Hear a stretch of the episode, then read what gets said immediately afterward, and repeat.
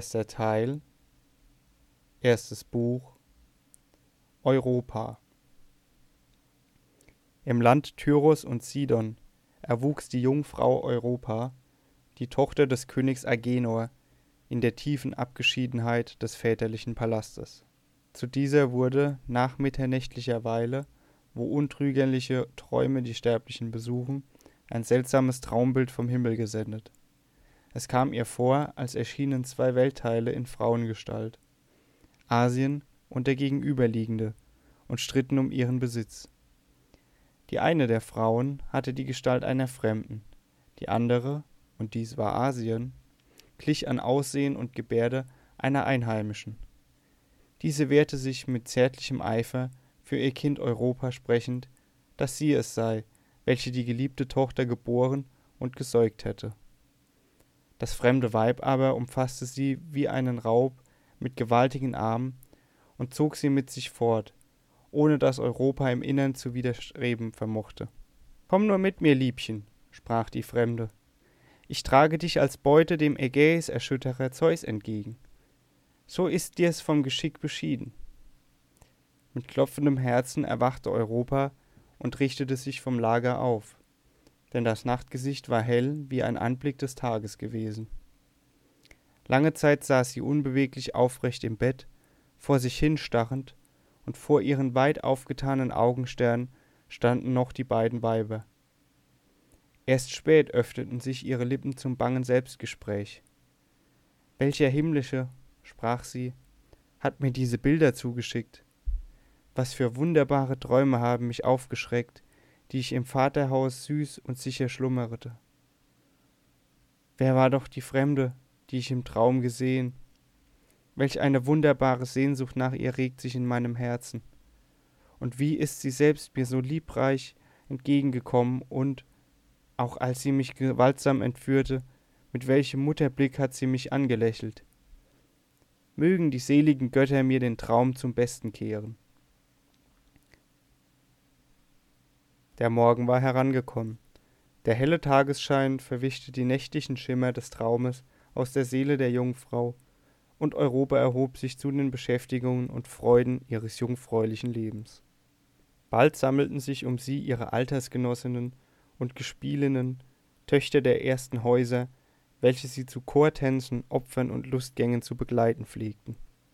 Auch jetzt kamen sie, ihre Herrin zu einem Gang nach den blumenreichen Wiesen des Meeres einzuladen, wo sich die Mädchen der Gegend scharenweise zu versammeln und am üppigen Wuchs der Blumen und am rauschenden Hall des Meeres zu erfreuen pflegten.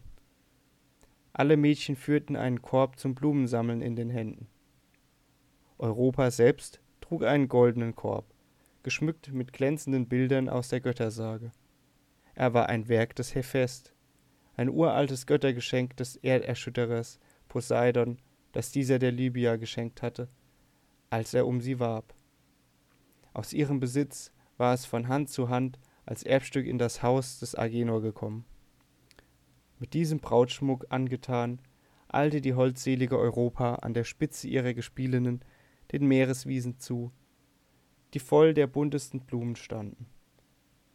Jubelnd zerstreute sich die Schar der Mädchen da und dorthin. Jedes suchte sich eine Blume auf, die nach ihrem Sinn war. Die eine pflückte die glänzende Narzisse, die andere wandte sich der balsam ausströmenden Hyazinthe zu, eine dritte erwählte sich das sanfter duftende Veilchen, anderen gefiel der gewürzige Quendel, wieder andere brachen den gelben, lockenden Krokus. So flogen die Gespielinnen hin und her, Europa aber hatte bald ihr Ziel gefunden. Sie stand, wie unter den Grazien, die schaumgeborene Liebesgöttin, alle ihre Genossinnen überragend, und hielt hoch in der Hand einen vollen Strauß von glühenden Rosen. Als sie genug Blumen gesammelt, lagerten sich die Jungfrauen, ihre Fürstin in der Mitte, harmlos auf dem Rasen und fingen an, Kränze zu flechten, die sie, den Nymphen der Wiese zum Dank, an grünenden Bäumen aufhängen wollten. Aber nicht lange sollten sie ihren Sinn an den Blumen ergötzen, denn in das sorglose Jugendleben Europas griff unversehen das Schicksal ein, das ihr der Traum der verschwundenen Nacht geweissagt hatte. Zeus, der Kronide, war von den Geschossen der Liebesgöttin, die allein auch den unbezwungenen Göttervater zu besiegen vermochten, getroffen und von der Schönheit der jungen Europa ergriffen worden. Weil er aber den Zorn der eifersüchtigen Hera fürchtete, auch nicht hoffen durfte, den unschuldigen Sinn der Jungfrau zu betören, so sann der verschlagene Gott auf eine neue List. Er verwandelte seine Gestalt und wurde ein Stier. Aber welch ein Stier! Nicht wie er auf gemeiner Wiese geht oder unters Joch gebeugt den schwer beladenen Wagen zieht. Nein, groß, herrlich von Gestalt, mit schwellenden Muskeln am Hals und vollen Wampen am Bug. Seine Hörner waren zierlich und klein, wie von Händen gedrechselt und durchsichtiger als reine Juwelen. Goldgelb war die Farbe seines Leibes, nur mitten auf der Stirn schimmerte ein silberweißes Mal, dem gekrümmten Horn des wachsenden Mondes ähnlich. Bläuliche, von Verlangen funkelnde Augen rollten ihm im Kopf. Ehe Zeus diese Verwandlung mit sich vornahm, rief er zu sich auf den Olymp den Hermes und sprach, ohne ihm etwas von seinen Absichten zu enthüllen Spute dich, lieber Sohn, getreuer Vollbringer meiner Befehle. Siehst du dort unten das Land, das links von uns emporblickt? Es ist Phönizien. Dieses betritt und treibe mir das Vieh des Königs Agenor, das du auf den Bergdriften weidend finden wirst, gegen das Meeresufer hinab. In wenigen Augenblicken war der geflügelte Gott, dem Wink seines Vaters gehorsam, auf der sidonischen Bergweide angekommen und trieb die Herde des Königs, unter die sich auch, ohne dass Hermes es geahnt hätte, der verwandelte Zeus als Stier gemischt hatte, vom Berg herab nach dem angewiesenen Strand, eben auf jene Wiesen, wo die Tochter Agenors, von lyrischen Jungfrauen umringt, sorglos mit Blumen tändelte.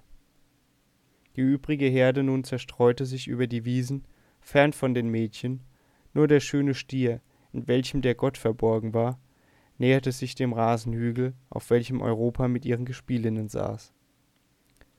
Schmuck wandelte er im üppigen Gras einher, über seiner Stirn schwebte kein Thron, sein funkelndes Auge flößte keine Furcht ein, sein ganzes Aussehen war voll Sanftmut.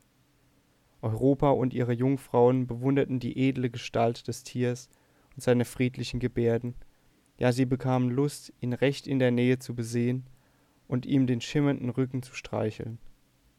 Der Stier schien dies zu merken, denn er kam immer näher und stellte sich endlich dicht vor Europa hin. Diese sprang auf und wich anfangs einige Schritte zurück. Als aber das Tier sogar zahm stehen blieb, fasste sie sich ein Herz, näherte sich wieder und hielt ihm ihren Blumenstrauß vor das schäumende Maul, aus dem sie ein ambrosischer Atem anwehte. Der Stier leckte schmeichelnd die dargebotenen Blumen und die zarte Jungfrauenhand, die ihm den Schaum abwischte und ihn liebreich zu streicheln begann. Immer reizender kam der herrliche Stier der Jungfrau vor, ja sie wagte es und drückte einen Kuss auf seine glänzende Stirn. Da ließ das Tier ein freudiges Brüllen hören, nicht wie andere gemeine Stiere brüllen, sondern es tönte wie der Klang einer lydischen Flöte, die ein Bergtal durchhallt. Dann kauerte es sich zu den Füßen der schönen Fürstin nieder, blickte sie sehnsüchtig an, wandte ihr den Nacken zu und zeigte ihr den breiten Rücken. Da sprach Europa zu ihren Freundinnen, den Jungfrauen. Kommt doch auch näher, liebe Gespielinnen, dass wir uns auf den Rücken dieses schönen Stieres setzen und unsere Lust haben. Ich glaube, er könnte unsere Viere aufnehmen und beherbergen. Er ist so zahm und sanftmütig anzuschauen, so holdselig. Er gleicht gar nicht anderen Stieren. Wahrhaftig, er hat Verstand wie ein Mensch, und es fehlt ihm gar nichts als die Rede. Mit diesen Worten nahm sie ihren Gespielinnen die Kränze, eine nach dem anderen, aus den Händen und behängte damit die gesenkten Hörner des Stieres. Dann schwang sie sich lächelnd auf seinen Rücken, während ihre Freundinnen zaudernd und unschlüssig zusahen.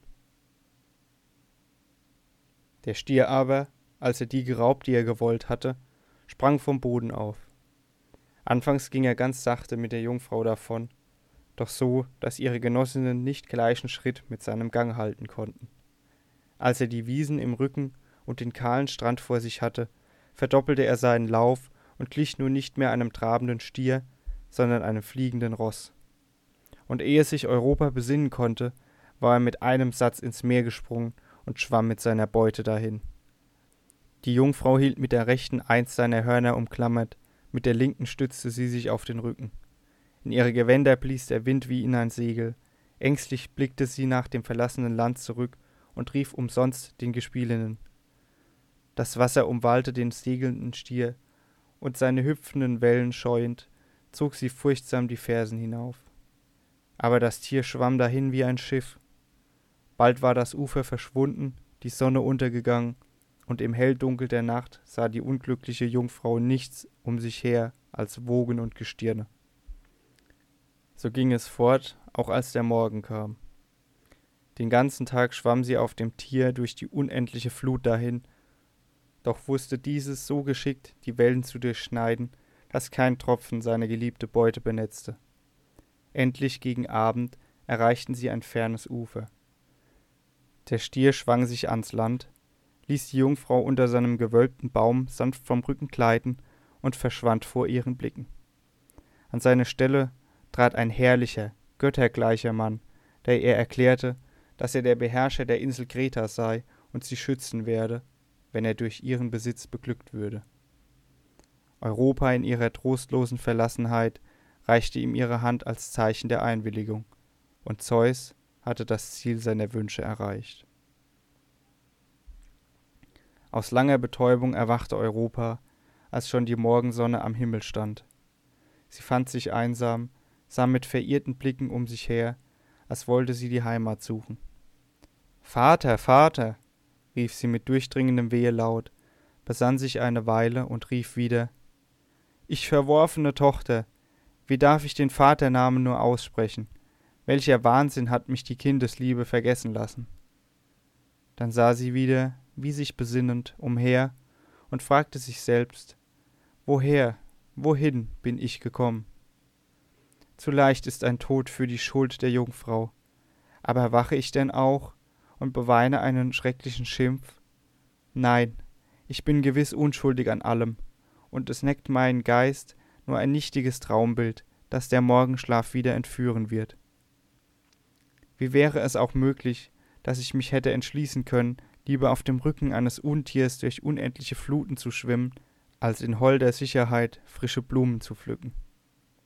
So sprach sie und fuhr mit der flachen Hand über die Augenlider, als wollte sie den verhaßten Traum verwischen. Als sie aber um sich blickte, blieben die fremden Gegenstände unverrückt vor ihren Augen. Unbekannte Bäume und Felsen umgaben sie, und eine unheimliche Meeresflut schäumte, an starren Klippen sich brechend, empor am nie geschauten Gestade. Ach, wer mir jetzt den Stier auslieferte, rief sie verzweifelnd, wie wollte ich ihn zerfleischen. Nicht ruhen wollte ich, bis ich die Hörner des Ungeheuers zerbrochen, das mir jüngst noch so liebenswürdig erschien. Eitler Wunsch. Nachdem ich schamlos die Heimat verlassen, was bleibt mir übrig, als zu sterben? Wenn mich nicht alle Götter verlassen haben, so sendet mir ihr Himmlischen einen Löwen, einen Tiger, Vielleicht reizt sie die Fülle meiner Schönheit, und ich muss nicht warten, bis der entsetzliche Hunger an diesen blühenden Wangen zehrt. Aber kein wildes Tier erschien. Lächelnd und friedlich lag die fremde Gegend vor ihr, und vom unumwölkten Himmel leuchtete die Sonne. Wie von Furien bestürmt, sprang die verlassene Jungfrau auf. Elender Europa, rief sie, hörst du nicht die Stimme deines abwesenden Vaters, der dich verflucht, wenn du deinem schimpflichen Leben nicht ein Ende machst. Zeig dir nicht jene Esche, an welche du dich mit deinem Gürtel aufhängen kannst. Deutet er nicht hin auf jenes spitze Felsgestein, von welchem herab dich ein Sprung in den Sturm der Meeresflut begraben wird? Oder willst du lieber einen Barbarenfürsten als Nebenweib dienen und als Sklavin von Tag zu Tag die zugeteilte Wolle abspinnen, du, eines hohen Königs Tochter? so quälte sich das unglückliche, verlassene Mädchen mit Todesgedanken und fühlte doch nicht den Mut in sich zu sterben. Da vernahm sie plötzlich ein himmlisches, spottendes Flüstern hinter sich, glaubte sich belauscht und blickte erschrocken rückwärts. In überirdischem Glanz sah sie da die Göttin Aphrodite vor sich stehen, ihren kleinen Sohn, den Liebesgott, mit gesenktem Bogen zur Seite. Noch schwebte ein Lächeln auf den Lippen der Göttin, dann sprach sie Lass deinen Zorn und Hader, schönes Mädchen. Der verhasste Stier wird kommen und dir die Hörner zum Zerreißen darreichen. Ich bin es, die dir im väterlichen Haus jenen Traum gesendet. Tröste dich, Europa. Zeus ist es, der dich geraubt hat. Du bist die irdische Gattin des unbesiegten Gottes. Unsterblich wird dein Name werden, denn der fremde Weltteil, der dich aufgenommen hat, heißt hinfort Europa.